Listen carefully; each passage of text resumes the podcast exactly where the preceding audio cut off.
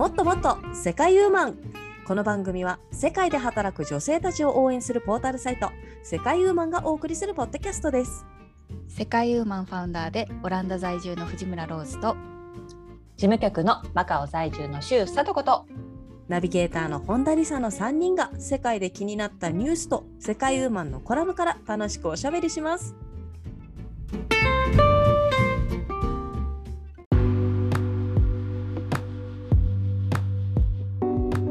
こんにちは。最近ベストばっかり増えている本田理沙です。今日もローズさんと佐藤さんと一緒に楽しくおしゃべりしていきたいと思います。よろしくお願いします。よろしくお願いします。はい、ベストってあの着るベストですか？そうですそうです。さっきねローズのツイッター見て、これだと思う、あそう。まさに私今着てますけど。あ本当にベスト？あうんこれベスト。うんあダウンベストですか？これね中中綿かもまた。へ前ー前、うん、3年ぐらい前に日本行った時に何気なく買ってたユニクロか GU かちょっと忘れましたけど、うん。なんか思い出して着てみたらめっちゃあったかい。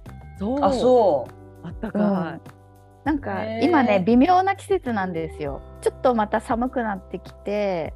ううん。でもそこまで寒くないんですよね。だからこれ1枚ちょうど羽織るとい、うん。あ感じいいですね。で袖はほら袖のとこはないから、こううん。あの家事とかもしやすいし作業とかも。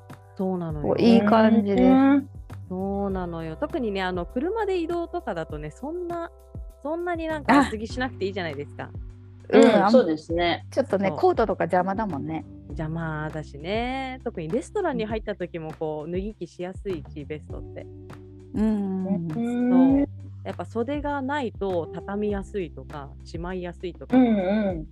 ベストねめちゃめちゃ活躍してます、あそうなんだ。はい。なかなかね、あのー、20代の時とかあんまり着てなかったんですけれども、確かにできてから、あこれ超便利って思いました。うんうんううんん。利便性にねやっぱりそそうでランキングナンバーワンに入ってくるかな。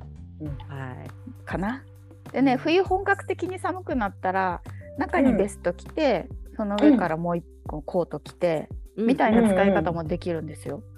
そうやっねぱり、うん、やっぱり背中って大事なんだなと思って。うんあ確か。に。うんやっぱおかんってやっぱり来るもんね、背中から来るもんね。そうなんか寒くなる時。うんそうそうだってベストで覆われてるとこってまあ背中と肩背中でしょメイン全然はい温度が違う、3度ぐらい違うく感じるそうですね。うんそう個人的にはやっぱりこの脇の下からこのあ暑さが逃げていくっていうのもちょうどいいんじゃないかなと思って。なるほどねちょうどいいそポイント そうそうわかるわかるはい。なんで、あの私何枚だ？3枚ぐらい持ってると思います。あそう。これからも、はい、使っていこうかなと思っているところです。というわけで、うんはいはい今回もですね、えー私たちの気になった今週のニュースを発表していきたいと思います。はーい。い。はい、今回はさとこさんからお願いします。はい、えー私が選んだニュースは、おいらも生徒にゃ。娘たちと一緒に小学校に通う猫3年間通い続けしれっと暮らす写真撮影に参加というニュースなんですけれどもこれまあ可愛い話なんですよ。あのはいイギリスからのニュースなんですけれどもね、はい。あのエマロエマ・ロバーツさんの一家に2019年に保護猫のジギーちゃんがオス4歳があの家族として入ったんですけれども最初ジギーちゃんはねすごいやんちゃで物を壊したりとかあとはそのエマさんのところにいる2人の娘さんねあのミーガーちゃん10歳とクロエちゃん7歳の髪を引っ張ったりとか結構いろいろおてんばさんだったんですけれども、まあ、徐々に信頼関係を築き上げてでそのミーガンちゃんとクロエちゃんがねあののことを大好きになってで常に一緒にいたいというそういった猫ちゃんに育ったわけですよ。そうなってくると、その女の子2人がね朝出かけていくのにいや僕もついていきますとそんな感じでついていってですねあの小学校に、はい、一緒に行くようになったんです。で最初は、まあ、校内に忍び込んで体育館の戸棚の中とかにね隠れてたんだけどで気づいた学校の職員さんとかに追い払われたりしたんだけどジギーちゃんはめげなかったんですよ。毎日毎日通いました。そして、あの学校の廊下をね歩き回ったり教室に入ったり、えーそういった形であの学校の生徒や先生との信頼関係を築き上げもう今ではマスコット的存在になったわけなんですよ。で学校側もジギーちゃんを受け入れるようになったと。で、うん。この間そのエマさんがねお母さんがびっくりしたのは、うん。あのイギリスでは9月の新学期がちょっと落ち着いた頃に年に1回のスクールフォトデーっていうのがあるんですって。あの、うん。個人とねクラスの写真を撮影する会なんですけれどもあのその2人のねあの娘2人の写真を楽しみにしてたエマさんに届いたのは、まあ、そのもちろんそのミーガンちゃんとクロエちゃんの写真もそうなんですけどジギーちゃんももうもう僕もはいみたいな感じで他の生徒と同じような感じのねおすまし顔で写真に写ってるっていうそういったはいニュースがあってですごいあのエマさんはびっくりしたんですけどでもすごいあの大笑いしたっていうかそういうもうほっこりニュースでございますね。すごいちゃんね。とポーズ取れてるね。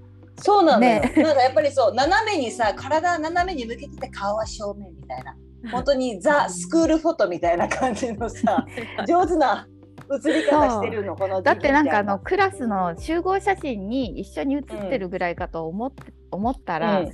一、人一人一匹で、そうそうそう。そうそう。反対でね、いいなうんうん可愛い。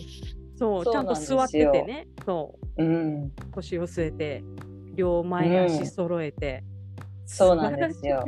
これはねでも受け入れた学校がすごいなやっぱり。ねえ。うん。うん本当ですよ。そのなんか寛大な感じがいいですね。ね。そうだね。うん。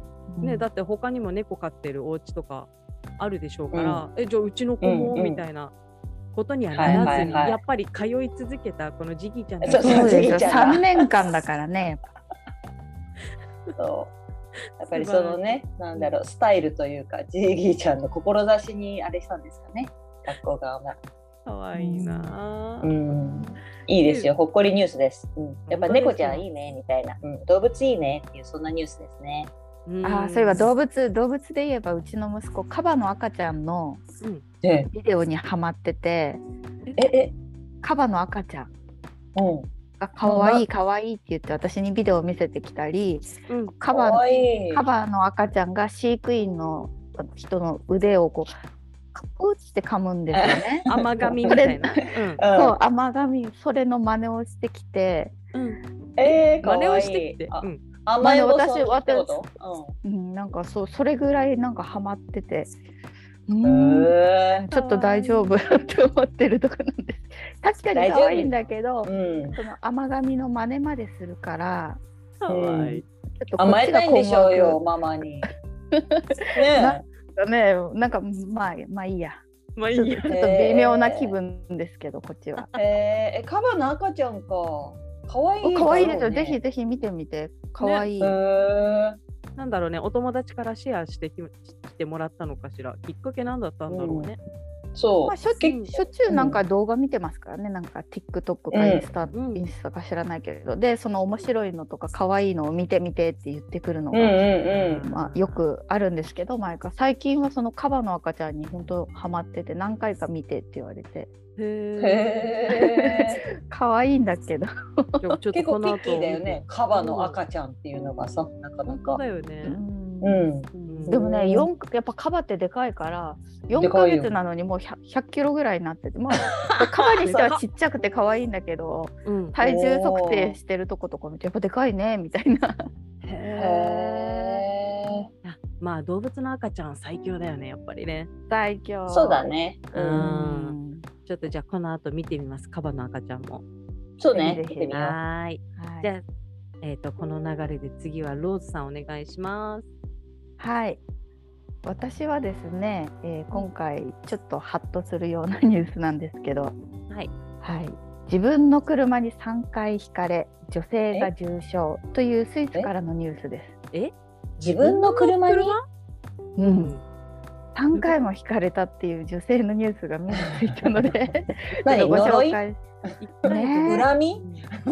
そう なぜ？はい、あのスイスの北東部ザンクトガレンという住宅地でというところの住宅地でですね、その女性がエンジンをかけたまま車から降りてその45歳の女性なんですけれどもうんうん。暴走した車に3回に分かれ渡ってひかれ重傷を負ったというニュースなんです。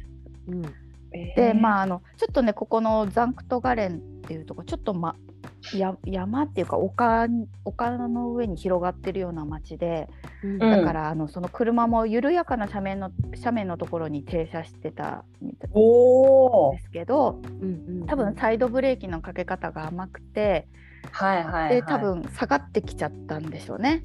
うんうんうんうん。でそれを女性が自分こう止めようとしたら地面に倒れてそのまま車にひかれてそれが1回目でしょ？はいはいはい。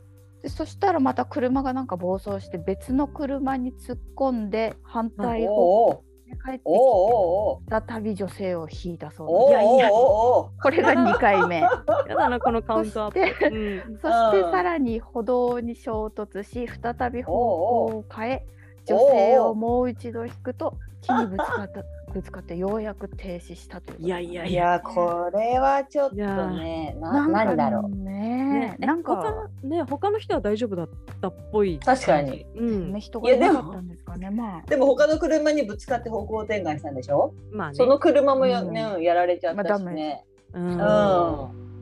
あいやいやいやなん。とか重傷ではあるけど命は無事みたいでまあねそこは不幸中の幸いですけどあーあそっか命に危険があるときは渋滞って書くんだよね確か。あそうなんだなるほ。どうんうんうん。そっか。うん重症だからまあ。うん。そう私も車運転するからちょっと気をつけなきゃなと思ってあサイドブレーキね。とかねいろいろねうん。うんうんうん。そそれでなんでこのニュースが気になったかいうというと、うん。あの一昨日ぐらいに車にまあ1週間ぶりぐらいに乗ったら、うん。でまあうん。車止めてるとこに行ったらサイド,、えっとサイドミラーのカバーが吹っ飛んでて、吹っ飛んでいて？はい、カカバーがなんかついてなかったんです。サイドミラーのカバーが。はいはい。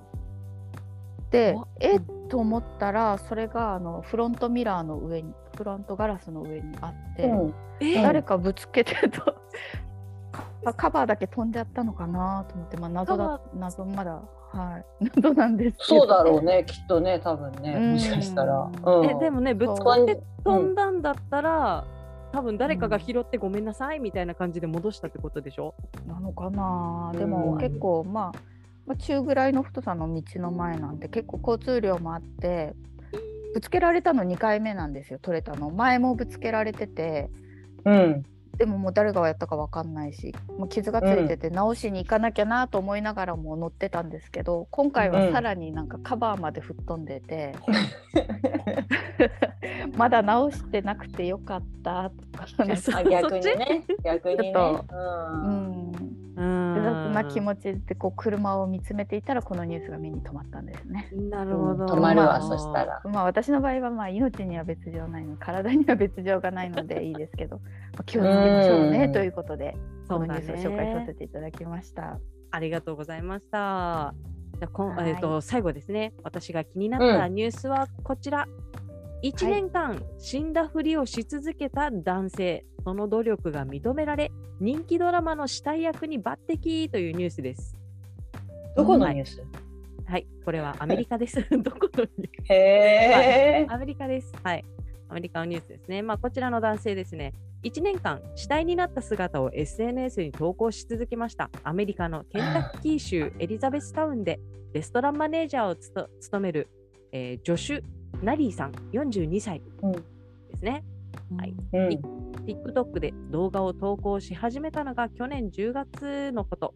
うん。はい、自分は踊れるわけじゃないし、これといった特技もなかった、けど、うん。死体ならできると思い、うん。死んだふりをすることにしました。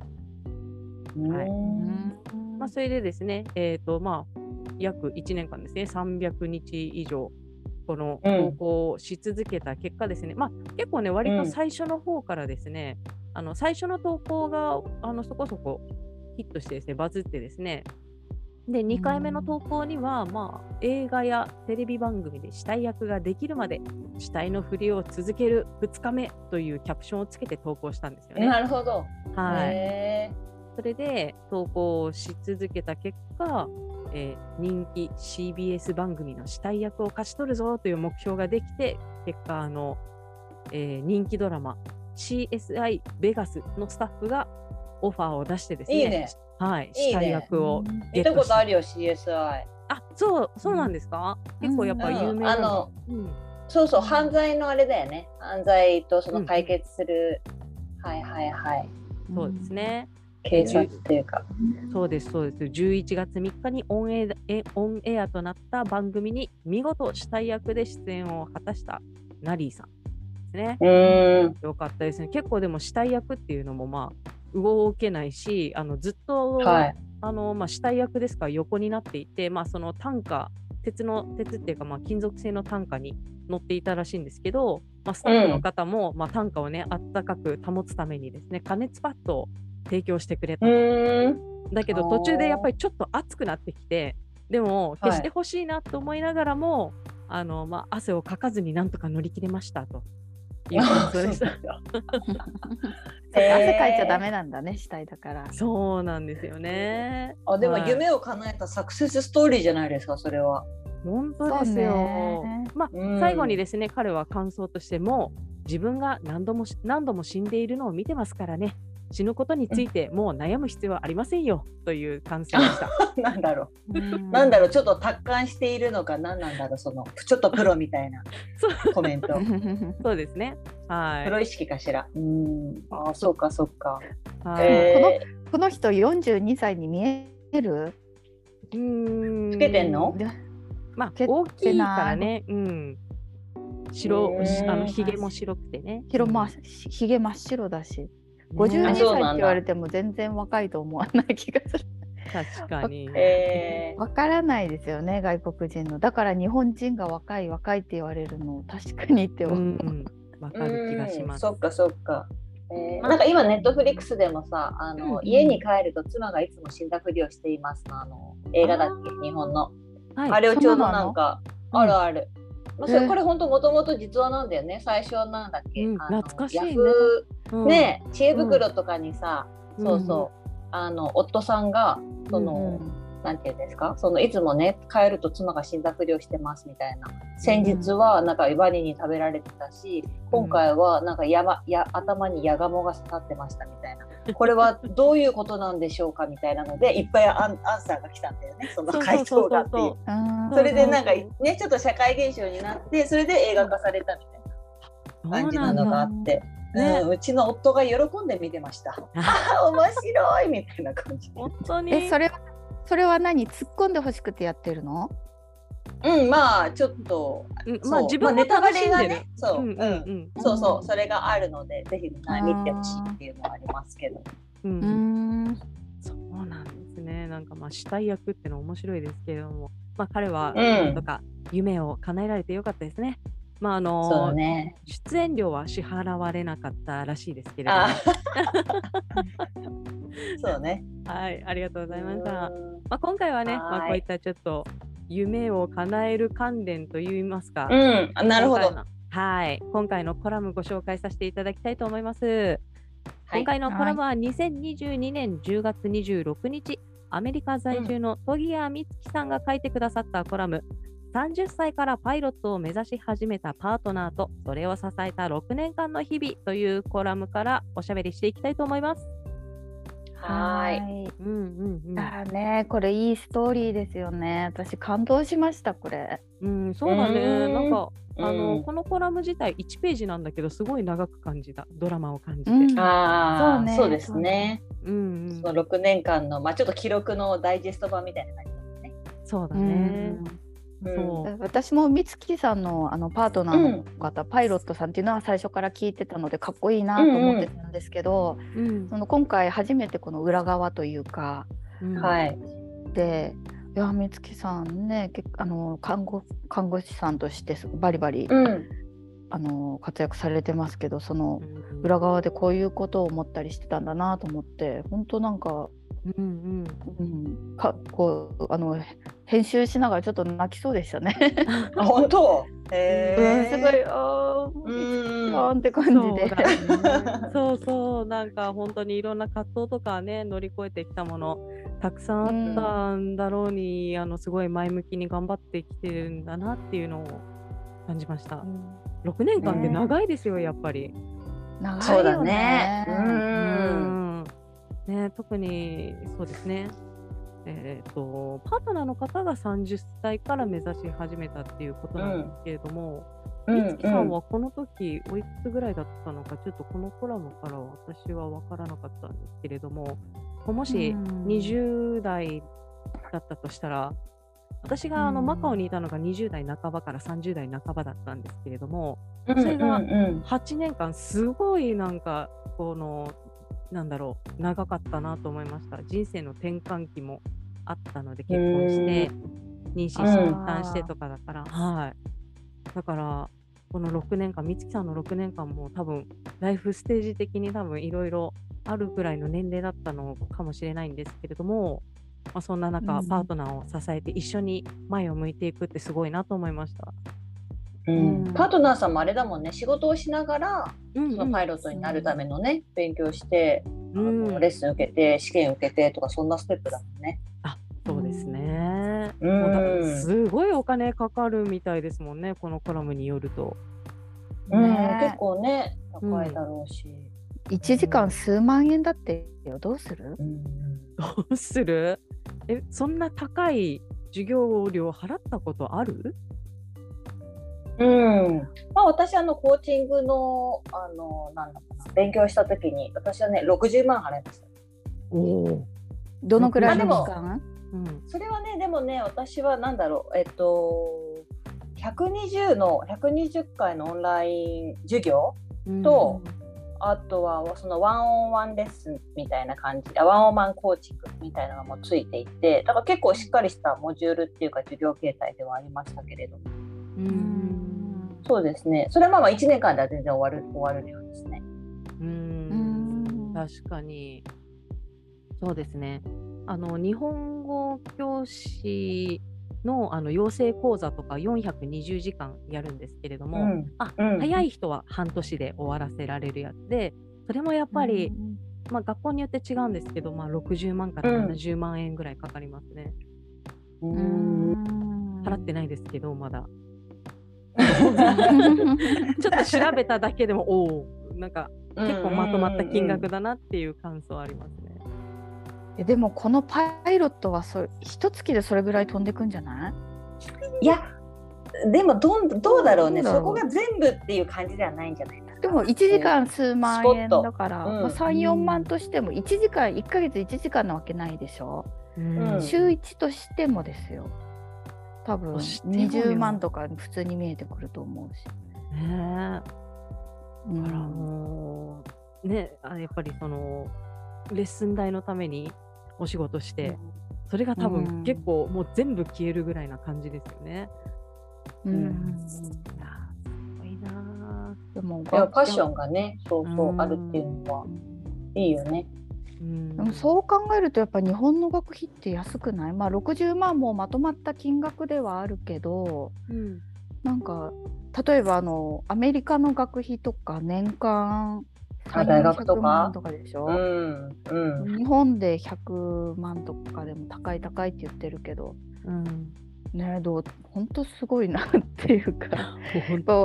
自分が親の立場になってきてね子供どこの大学行くかによってなんかだいぶなんかお金の準備が違うなとか、うん、そうだね。リアルに考える、うん、確かに確かに。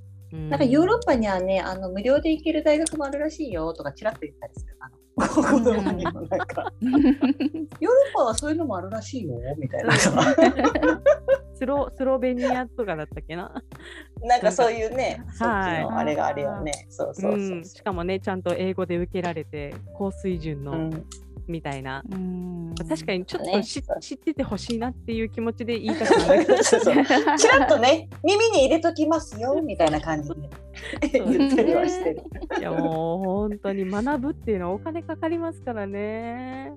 そうね。基本的に。うん。そうだよ。パイロットなんてね特にオンラインだけじゃ無理だもんね。その座学だけじゃ無理だしさ。もうコックピックとなんか見るとさもうパネルの嵐じゃん、うんかパネルっていうかもうなんかさね、何に使うのってぐらいね、うん、本当だよね。すごいいっぱいあるじゃない。でやっぱりあとは何？その航空力学っていうかさあのほらその風の向きでとかさああいうそういうのとかね計算式とかさ私ちょっと調べてみたら、すごいなんかアルファベットがいっぱい出てくる数式とか出てましたよ。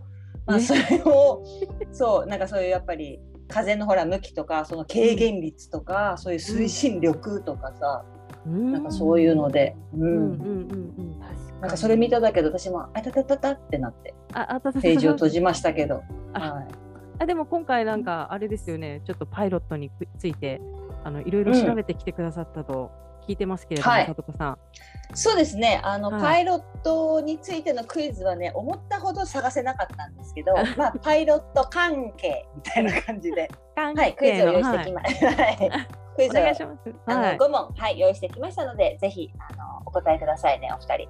ありがとうございます。でははい、うんはい、早速いきたいと思います。はいじゃあこちらのパイロットなんですけれども、大体せいえっと身長が第1問ですね。すみません。身長が、えー、157.5センチ未満では航空会社のパイロットにはなれない Yes or No？で、まずは Yes or No です。はい、157.5センチ。Yes うん、イエスじ Yes、ゃローズさんない。Yes。うん、はい、お二人とも Yes ですね。ははいい、答えは正解です。その通りですね。やはりあのコックピットの、まあ、天井とかにもねあのあるが、うんなんていうんですかパネルとかがありますから、まあ、やっぱりはい。そこに届くだけのと言いますか、うんうん。あの無理なく届くだけの身長が、まあ、150今7センチとか日本では158センチっていうふうに言われているようなので、まあ、大体ここがね世界基準かなっていうところみたいですね。なんかアメリカ空軍とかで言うとなんか165センチとか167センチぐらいを、うん。定義にしてたんですけど確かね、今年だったかな。あのその身長制限がなくなったみたいな。それでもっと女性の活用もみたいなところを歌ってああ、そっかそっか。はい。100まあ、まあ、男性で言ったら158とかだったら、まあ、普通はね、うん。うん余裕だけど、つそうなんですよそうそう。確かに。っていうところがあって。でちょうどね日本人のね今平均女性が158センチなんだそうですよ。だから、うん。はい、結構その比較的、はい。うん。あの裾野が広がってると言いますか、はい。うん。門戸は広く開いている感じではありますね。はい、じゃあ続きまして、はい、うん、の問題です。ででん、はいえー次のうち最も視界が悪くなるのはどの気候条件でしょうこれはあの飛行機運転中の話ですね。はいえー1番、えー継続的の雨。2番、あの煙霧。煙はあの煙に霧と書いて煙ですね。ヘイズって言われているものです。あ、ヘイズ。で、うんうん、3番、霧。さあ、この中で最も視界が悪くなるのはどの気候条件でしょうか？三番はいじゃリサさん。き3番霧でです。あはい。そうですね。うん。霧かな？なんか光が乱反射してみたいなそんな感じで見にくいんじゃないかなと思いました。三番。なるほど。はい。はい3番霧。じゃあ、ローズさん。私はじゃあヘイズにしとこうかな。マレーシアの時たびたび来て、確か街ありました。ね。はい。うん。はい。えー答えはですね、えー3番の霧でございます。よし。はい。すみません。このね、理由はね、ちょっと調べてはいないんですけれども、はいまあ、3番霧が正解で まあ。霧も見えないよね。車とかでも。ね、うん、車とかで全然見えないよね。霧一番怖いと思う、私も運転してて。ねはい。じゃあ続きまして、えー次のうちパイロットと副パイロットの規則で間違っているものはどれでしょうか？お答えください。えー1番、飛行中のパイロットと副パイロットは同じ食事を食べてはいけない。2番、あ飛行中1人が席を外すときはもう1人は酸素マスクをつけなければいけない。うん。3番、えー副パイロットは同乗するパイロットを選べない。パイロットは副パイロットを、えーパートナーとは選べる。なるほど。はい。こちら3つのうちどれが正しくないでしょうか？という問題ですね。ーうん。さあじゃあローズさん聞いてみましょ酸素マスク？う酸素マスク。1人が席を外すときは酸素もう1人は酸素マスクをつけなければいけない。じゃあリサさん、はい。私も消去法で2かなと思いました。まあ、酸素マスク。なるほど。酸素マスクをつけなければいけない、えーはい。答えはですね3番、えーパイロットは副パイロットを選べるが、えー副パイロットはパイロットを選べないというのが間違いです。はい、こちらはですね、うん。そうなんです。まあ、今回ねこ、この内容は、まあ、安全性を第一と考えるがゆえのルールが3点なんですけれども、はい。まあ、あのこちらパイロット副パイロットさんは長距離移動になると何十何時間もね例えばうん。十何時間も一緒にいる場合がありますのでうん。でやはり安全面からしても2人のその関係性が良好であることはやはり大事な、あのファクトなんですね。なの、で、あの事前にね NG リストを出せるそうなんです。あのこの方とはちょっと NG ですとか、はい。うん。うんうんって言ったところがあって、まあ、それはどちらからも出せるということでですね。あの、うん。パイロットさんだけがいあのこの人あ副パイロットを選べるとか副パイロットはパイロットを選べないというそういったところはなさそうです。はい、でちなみにあとは上から、えっとですね、あの説明しますと、えっと、パイロットと副パイロットは同じ食事を食べてはいけないというのはこれは食中毒の事故、で2人とも共倒れになることを、はい。うん。えー防ぐためですね。そしうんて1人が席を外すときに例えばトイレに行ったりしたときキャプテンが席を外したときに副操縦士さんは酸素マスクをつけなくてはいけないんです。どうしてかというとうん。それははい途中あの急に気圧が変更したりとかしていきなり、りその何ていうんですか？あの気絶だったりとか体調不良になるのを防ぐため。常に1人は完璧な状態でいなくてはいけないというところがあるのであの万一のことを考えて酸素マスクをつけなくてはいけないそうなんですね。おお勉強になりました。はいということです。うんじゃあ続いて、はい、4番目です。えーじゃあ飛行機内のね忘れ物ランキングの1位は何でしょうという問題です。えーはい、あ分かって、ローズさんが今もニう、はい。ニコッとしましたね。はい。うんえーちなみにですね、第3位はあのね4種類あります。同じ8%だそうです。えーうん。雑誌、新聞、服、サングラス。このあたりがね、大体みんなあの同じぐらいの量、8%ほどの忘れ物率。そして、えー2位になると9%になりまして、2位の忘れ物は携帯電話。あ、私それと思っった。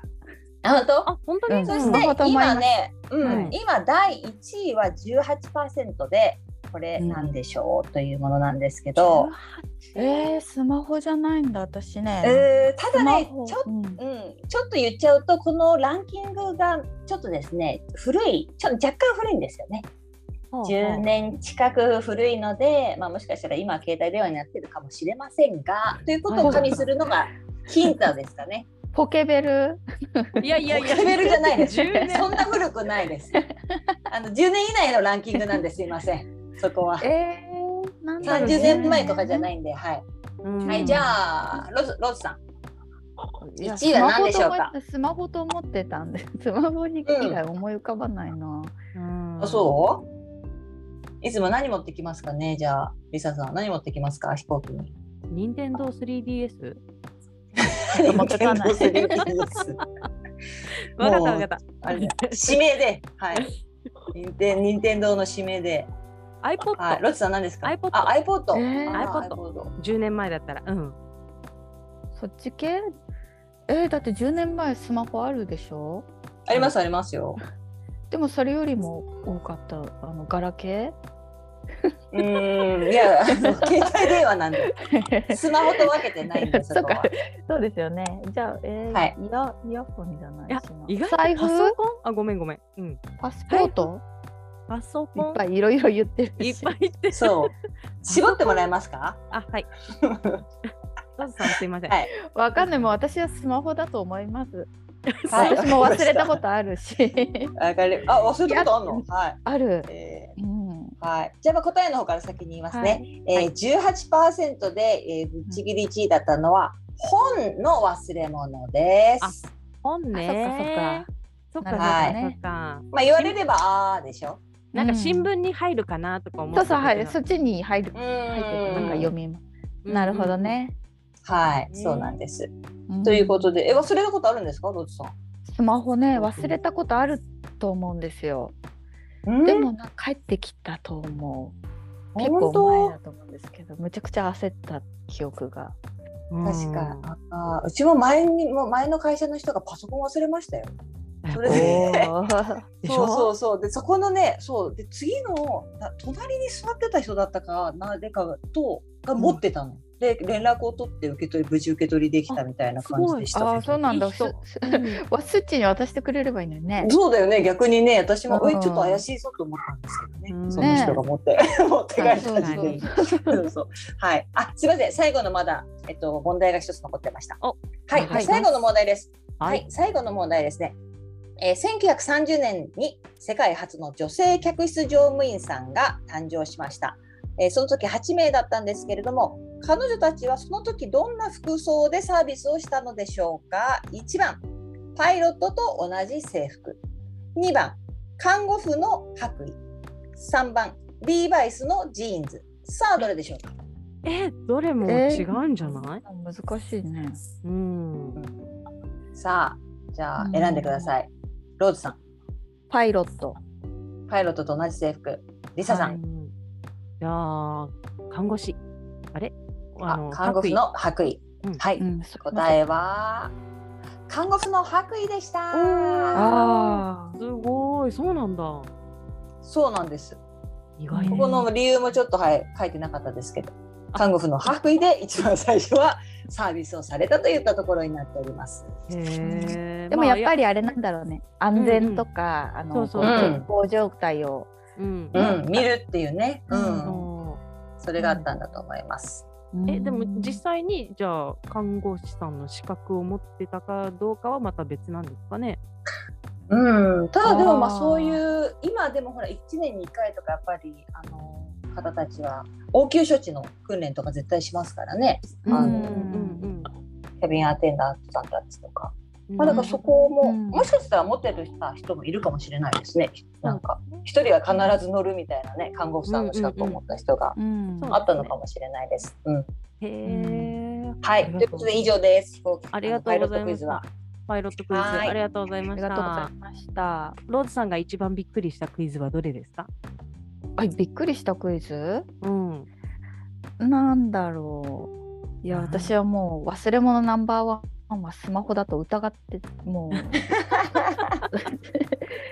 でも今は、今はスマホかもよ。今はそうだスマホかも。ね今はスマホかも。本もスマホだし、結構うんみんなあの動画を事前にダウンロードして、うん見てる人多くないですか？そうだね。うんなんならね w i f i 使える飛行機とかもあるもんね。うんああそうかそう今かそうだね。うんうんえでもその10年前当時その忘れ物の本を集めたら、うんい、ろんな国の本がいっぱいあったんだうろうね。ん。そうだね。楽しそうだよねそれをなんかこう、うん忘れ物1とかにしたら。うんうんうん。あー そうねなんかね便利になればなるほどなんかなくなりそうなくなっちゃうけどなんかすごい面白いよね、そういうの。うんうんう。うんでもやっぱり貴重品以外はね取りに来ないらしいよみんな。ああうん。取りに行けないのかもしれないですね。そうだね。ううんん。諦めるしかないね。あ、ねなんかなんか本を落としてタイトルうん。ねと例えば聖書を持ってた人が落としてどの聖書ですかって話になりそうですよね。ああそうですね。なんか何年版のどこの出版社のみたいな。本当にあなたのですかっていう確認がね っていうところでしょ。ううんん。もうね。確かに大変だわ。うんそうまあ子供の持ち物全部名前書いてるけど大人ってもう持ち物に名前書いたりしないからね。そうだね。ううんね、ありがとうございました。はーい。じゃあまあ今回のコラムに戻りますと、今回ねパートナーさんの夢を追いかけるのをサポートしつつうんっていう、一緒に乗り越えていくっていうような内容のコラムですけれどもじゃあそのパートナーといい関係を維持するために気をつけてることってありますか？あります。あります？はい。私は結構意識的にあのスキンシップは取ってますね。あのはい。うん。まああのまあ、手をつなぐとかもあるし、うん。ただ普通にそのソファに座ってる時にこう足を触るとかやっぱりなんか普段からこう触ってたりとかするのと、あとはまあ一緒に行動するとかいうのもありますけどね、同じ経験をするっていうのと。あとはまあうん。くだらないことでも笑うとかね くだらないことでも笑う。バイバイクに一緒に乗ってたよね後ろに。もうしょっちゅうはいはい乗ってますよ。かっこいいな。えそのスキンシップって自分からは、まあ自分からするのは分かりますけど、向こうからもやってきてくれますか、はい。向こうからもやりますじゃあいいね。ですよね。うんそれが一方通行になったらうんそれは寂しいですよねそうですでも結構結構日本人カップルにありがちだと思うんですよね。特に子供が生まれてから。ああ、そうですね。なんかほら、うんうん女性の方がななんだかこうホルモンの影響で殺気立ってて触れないとか 触られたくないとかそうだね。いこそれはあるともあるしよね。そううん時期があるよ。絶対あホるよ。ホルホルモンホルモンっていうよりなんか本当本当に手が忙しすぎて手が足りてないから、うんうんその子供のこととか家のことをこう積極的にやってくれると多分うん女。性側も時間とか気持ちの余裕ができると思うんですけどなんかやっぱり日本社会って女性がこう家のことメインで仕事をフルでやっててもなんか女性がうんメインうんうん。で本当に余裕がないうんっていうのがあると思うんですよね。でそれをなんかホルモンのせいにされるとすごく腹が立つというか なるほど。なるほど。いや家のことやってください、まあ、せめて自分のことやってくださいよみたいなっうんうんうんうんそうですていうのはあると思うんですけどうね。んうん。いやででもも偉いな、うん、そうですね大事でスすよねキンシッ。プはねでもやっぱ有効ですよね。私も販売員や有ってた時は、うん。うん。うんあのまあ軽くですけど例えばお客さうんんのうん肩をちょっとはいはいポンと叩くとか、うんうんお元気でしたか、うん。とか、うんうんはい。うん。はい。まあ、そういう感じ、まあ、だからもう販売員自体もやっぱり肩触られてもなんか嫌な気持ちにならない人じゃないとダメなわけですよ。やっぱり小綺麗にしてて、そうだね。そうです。ねん。この人に触られて嫌な気持ちになったっていうような見た目じゃダメなのででもやっぱりそれでうんうん。やっぱりぐっと距離が近づくのを私もすごく感じてたので、なんで、うんスキンシップどこ触るかにもよるけどねやっぱでも肩ぐらいだったら別に嫌な気持ちにならないですね。うん。はい。だと思います。トーズさんはなんか気をつけてたこととかありますか？いやまあうまくいかなかったからね。あのスポああのパーソナパートナーシップがあれなんですけどね。どうでしょうでもいろんなうんはい。でもやっとけばよかったなって思うのは、まああうの2人の時間とか子供が生まれたうん時うんうん。も2人の時間とかちゃんと取ればよかったなとか、うん。ああ思うかも。うんうんうん。ね。やっぱ子供が生まれるとなんか何もできない人が入ってくるから、うん。うん。なんかそこですごいあの労力取られるけど、うん。でもそれをうまく解決しないとやっぱその元元のね夫婦関係がおかしくなってくるっていうか、うん。うんまあ子供夫夫婦あっての子供だと思うのでうんうんうん大事ですよね。そうですね。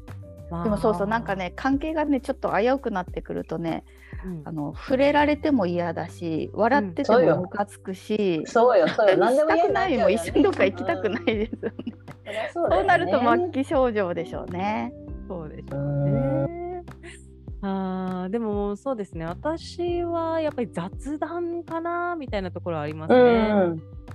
あのこの間夫と一緒にあと子供と一緒にごうんうん。飯食べてる時に、やっぱり普通にご飯食べる時と、あとこの間はねなんかたこ焼き作りながらあのご飯食べうんうんたこ焼きの日があったんですよ。たこ焼きの日とか、うんうん。あとは焼肉の日とかがあってそうなると食べる時間が長いんですよね。やっぱりこう手動かしながら。そうだねそうだね。そうするとなんとなくやっぱりちょっと会話が生まれてきてなんとなく雑談に行くっていうなんか流れになるので、なんかうんちょっとそのなんだろう手を動かしながら長い食事するっていうのはなんかコミュニケーション取りやすいなっていう気持ちになりました。そうだね作業しながらだしね。そうなんですよ、ね。あのぶっちゃけ顔見ないでも話せるじゃないですか。こうに肉見ながらみたいな。でしかもねたこ焼きとか焼きあの焼肉とかってもうどどんどん焦げちゃうからはい食べてみたいな感じでこうねはいはいはいあの分け与えたりとかするので、そうだね。はい、うんこれは有効だなとは思いましたね。はうんうんうん。い。うん。まあそういったまあパートナーと良好な関係を維持するっていうのはやっぱり多少意識的にやらないと多少ってそうよ。いやいやうん多少じゃなくてすごくかなりそうだね。多う分ん、うんじゃあ、じゃあ、あの、うんうんどうぞ。うん。いいですか？違う話に行っちゃうけど、二人に聞きたいなと思って。はい。実際に彼氏と彼とか、まあ、パートナーとか、うんまあ、旦那さんでもいいんですけど、を支える立場になったことありますか、この美月さんみたいに。いやー私考えたけどちょっと思いつかなかったな私。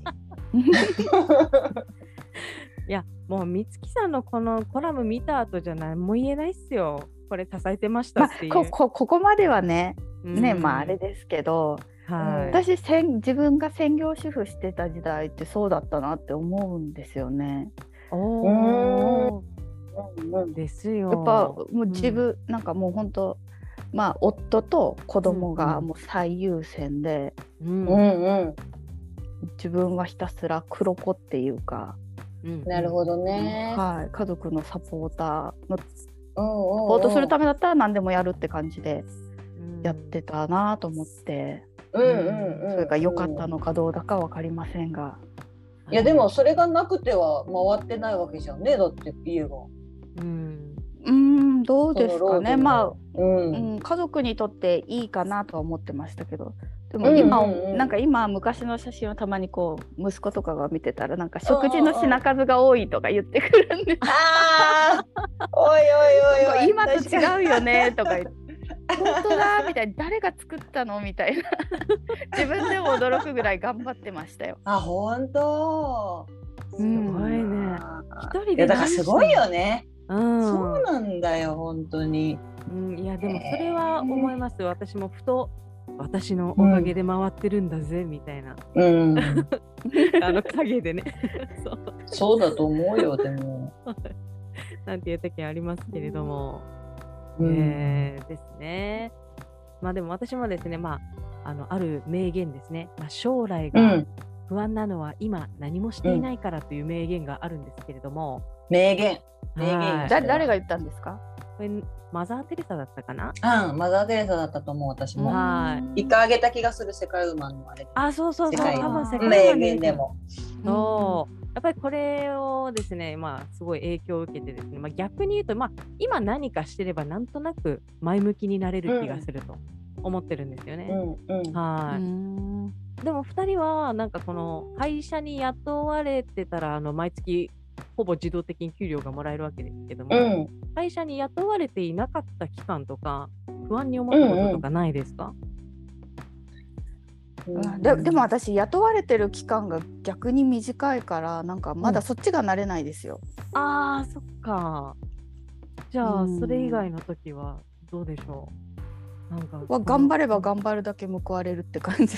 なんかうちのう。ちの家庭元か家庭も経営経営自分のところやってるので、あ自営？なんかそのうん。がうんやっぱりその自動的に決まった金額がもらえるっていうのがななくてまあ頑張るっていうか感じがあるのでなんか不思議。逆に頑張っても報われないんだろうなっていうことをちょっと察してて。逆に言えばね。うん。うん。確かに確かに。でも、うん、なんか、うん、雇われてないから不安っていうことはないけど、うん。ふ不安って多分自分で作り出すものだと思うんですよね。うんうん、あんまりなんかそれ、ね、たまにすごい大変な状況にも陥るけど不安な気持ちにはな,、なぜかそんなにならなくって。うん。うん。でその理由を考えてたら多分結構一生懸命取り組んでるからかなと思って。うん。そうだと思うよ。そう無我夢中っていうの。そう。う。んローズはなんかずっと無我夢中な気がするもんね。なんか。だからすごい。ずっとじゃないけど、う。んやっぱでも頑張ったら頑張っただけうん。うん。自分にとっていいし、うん。うん。っていうのがあるから。だただまあ疲れた時は休みますけどね、うんうん。体が元気な時はまあ頑張っ頑張るかな。うん。いやだからちゃんとそういう向き合ってる感があっていいと思いますよ。あそうですね。そう。うちはさあの私と違って夫はけん本当に堅実思考安定思考なんですよ。っていう、うんなんかその土台があるがゆえにっていうのかあとはまあ私のもともとの性格がありますからまあうんフラフラしてても、ちょっとぐらいフラフラしてても平気だろうぐらいの感うんじ、そんな感じで私ははいやってましたからね、なんか、はい。うんまあ、お互いでバランス取れてたらいいかなみたいな感じあそうそうそれはありますそう。ね。だから私が今ちょっとフラフラさせてもらってるんででももしその夫がね休みたいとかちょっと変えたいっていうんだったらあじゃあ次は私の番だ。私がじゃあ頑張って働きますよみたいな、はいなんかそんな感じで。一応それで相手の機嫌を取ってたこともありますけど、はい、でもすごくない、うん。それがねやっぱりパートナーとして信頼関係が築けてるっていう証拠じゃないですかね。うんまあまあ。うん。憧れですよでもそういうの。うん。そう。でもだからあの、まあ、子育てとかですごいあのうん何もする時間がなくなっても完全にはそのキャリアを切らない方がいいっていうかできることをうん少しでも、少しずつでも続けた方がいいっていうのがそれで、うん。なんかやっぱき、うん。い完全に一回切っちゃうとうん。あのまた始めるのって大変なんですよね。なんかまたなんうん。か会社とかに雇われたいなと思っても、雇う側もそのね一回ブランクがあるとす大丈夫かなってなって雇われにくいし、うん細くでも続けてると自分自身もそうですしね。うん。そうですね。うん。それは思うな。うん。そうですね。なんかローズに言われるとすごいなんか感銘を受けるというか、なんかあの実感しますね。それをねで 実行できてるから。素晴でもらしいと思そういや、うん。そっか。でも確かに何もしてないと不安になるからやってんのかな。リサさんは今不安なの、うん。不安なの？えー、あーそんなことないですね。な何かしら忙しいもんね。何かしらそう。うん。結構い。すそう。そうであで。でもね最近なんか子供がのがもう成人がちょっとずつ近づいてきて、うん。うんなん。か逆に子供が巣立った後のことをちょっとやっぱ意識しますね。おー。結構、うん、先輩ママたちがあの、うんうん。腹の巣症候群？はいはいはいはい。うんあ育っていっちゃって。ううんんうん。やっぱりねすごいこうかこうかアクティブに活動しててなんか絶対この,、こんなこの人がそんなそんなこと言うと思わないような人結構みんな言ってるの言ってたから。うん。うん。ちょっとやっぱ喪失感みたいな感じ？なんかぽっかり穴が開くなとか。うんだろうね。なんかうん。でやっぱ子育てって大変だしなんかすごい責任も感じるから、いきなり。りしなくてよくなったら何をしていいかわからなくなりそうだなと思って、うんそっかそっか。でえでも何？確かに。う。うんうんうんそのために準備してるの？いやじゃあどうしようかなってまだ まだもうちょっと年数はあるのでうんうんうんでもなんかあんまり想像つかないしだってまだまだすごい大変だもん今。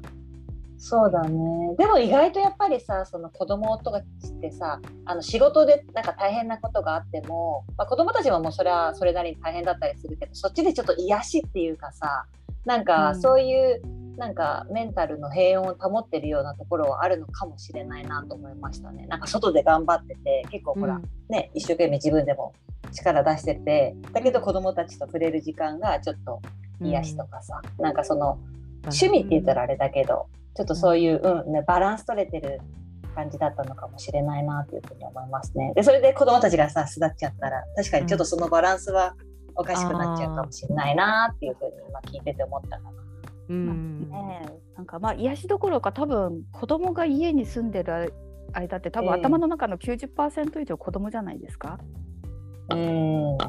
だ家にいたらってことでしょ？やっぱ家子供と一緒に住んでる間？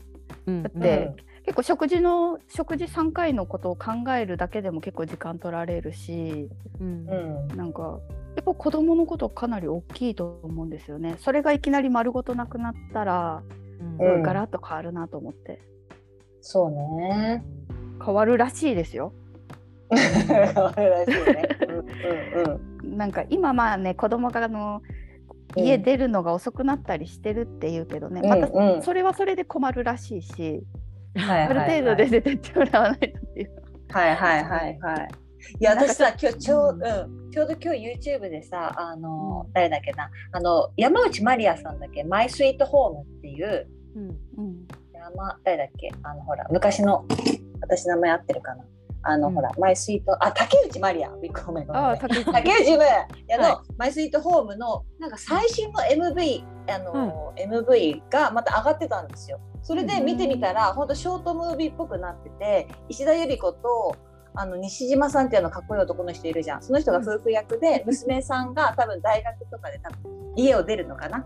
なんかそういうののちょっとショートムービーっぽい MV だったんだけど普通に泣けたなんかそれ見てるだけで。あとその音楽竹内まりやの音楽聴いてて。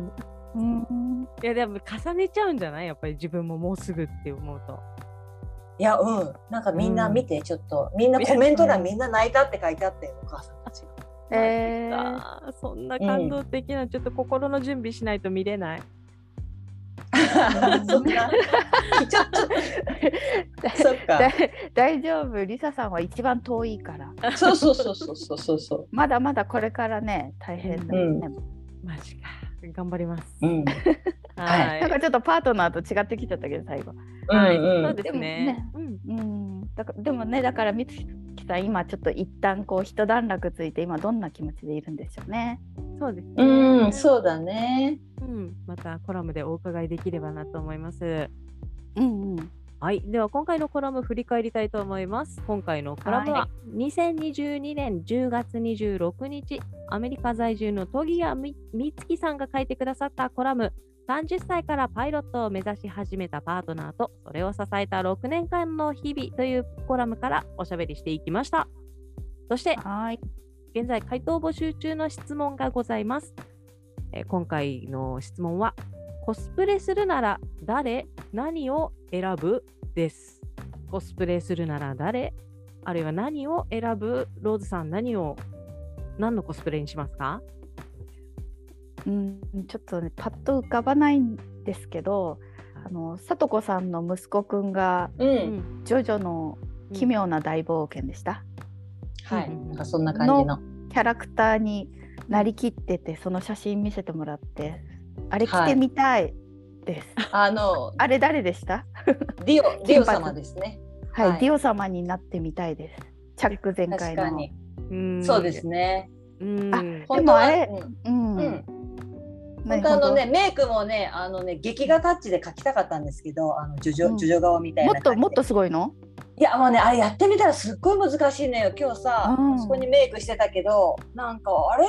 ちょっと違うの？あれ？とか言いながらちょっとさか 書いていったらあれこれジョジョじゃなくてキングダムの王妃じゃない？みたいな感じでさ。詳しい。誰かわかんないけど。あのほら知らない王妃あのほらそうなんていうの？はいはいみたいな感じのさ、そうそう目の熊取りがすごいあんな感じに仕上がっちゃってあごめん。なんかちょっとジョジョと違うけどまあいいや行ってこいみたいな感じで。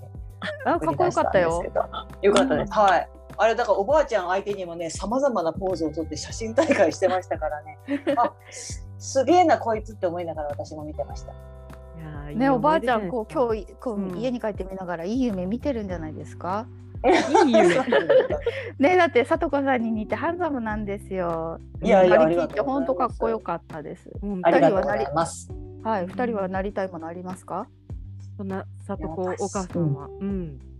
私もいやコラボはしたいですね。やっぱり息子となんかそういうあのジョジョのなんか出てくる。ジョジョのなんかでね、そう確かに確かに。うんううんん。そうコスプレしたらほら年とかちょっとわかんないじゃん。もうそういう 次元じゃないじん。ゃんコスプレとかしちゃうとさ、でもほらメイクもすっごい濃くやするからさ元が誰とかほぼほぼわかんないじゃんね。うんうんうんうんうんうん。うん、確かに。だからなんかはい、うんまあ、じゃあジョジョで2人でジョジョ立ちしたよなんかそういうあジョジョ立ちとかあったねあったね。うん。そうそうはいそんな感じですリサさん。リサさんいますかリサさんは？私はですね、そうですね。まあ、漫画で言ったらそうですね。じゃあ、ゴールデンカムイのアシリパちゃんでお願いします。ああ、あーシリパちゃんもなんか あのモコはいモコの帽子かぶるだけでなれそう。そうですね。アイヌの。可愛いか、はい。うん。アイヌ民族の衣装でてみたいと思いまうんいいですね。うんはいうん。もう今からでもね可愛い感じが見て取れますねリサさんありがとうございます。うん。ありがとうございます似て似てるもんだって。ね あんな美少女になりたかったわ。じゃあ、いいよいいよあのなんででも いやいやいい線いってますよはいうんありがとうございます。じゃあ、あのリスナーの皆さんもですね、どんなコスプレをしてみたいか、Twitter や Instagram からお気軽にご回答くださいね。はい。では、はいここまでのお相手はナビゲーターの本田理沙と、事務局の周佐とことファウンダーの藤村ローズがお届けしました。ありがとうあごりがとうございました。